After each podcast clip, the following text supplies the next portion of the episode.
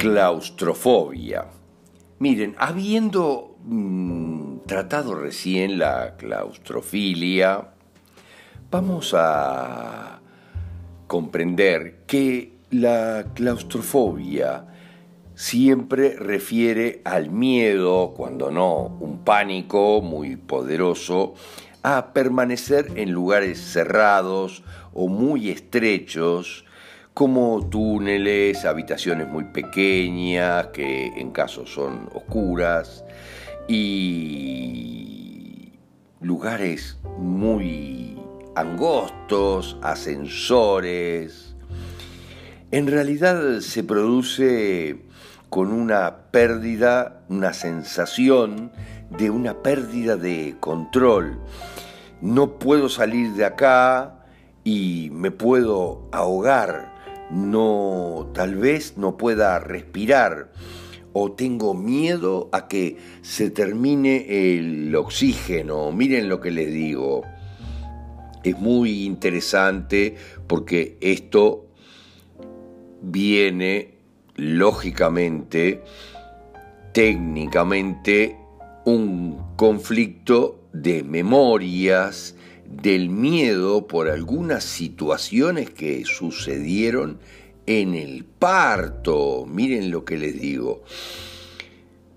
En algunos casos tiene que ver con miedo a volver a quedar encerrado, como en el vientre de mamá hay programas que nos permiten referirnos a los peligros que hubo tal vez en el vientre materno o a las dificultades que hubo durante el embarazo con peligro de muerte durante el parto. Miren, en muchos casos es por ejemplo, haber quedado atorado en el canal de parto, mi cabeza atorada en el canal de parto, donde no podía respirar y estaba totalmente apretado.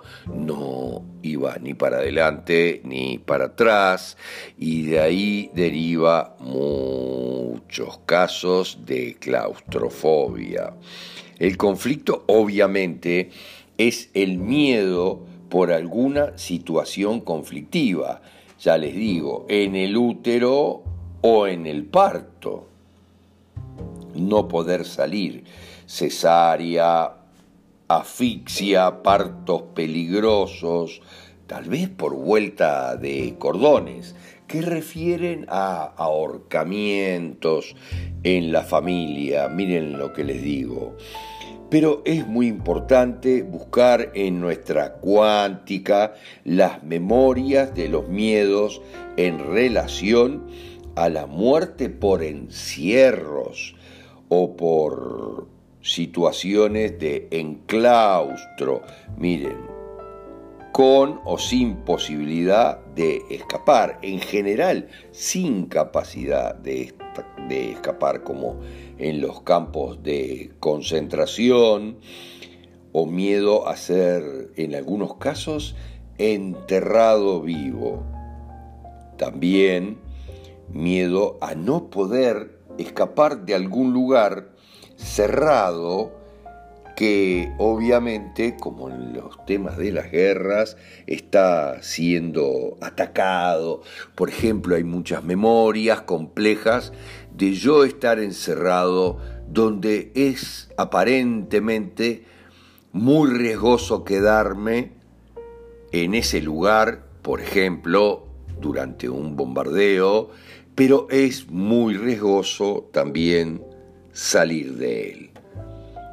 A todo esto refiere en general la claustrofobia, algo que se hace muy presente en muchos casos, por ejemplo en los ascensores, donde se notan algunas caras que no están muy conformes con la sensación de claustrofobia que tienen en ese momento.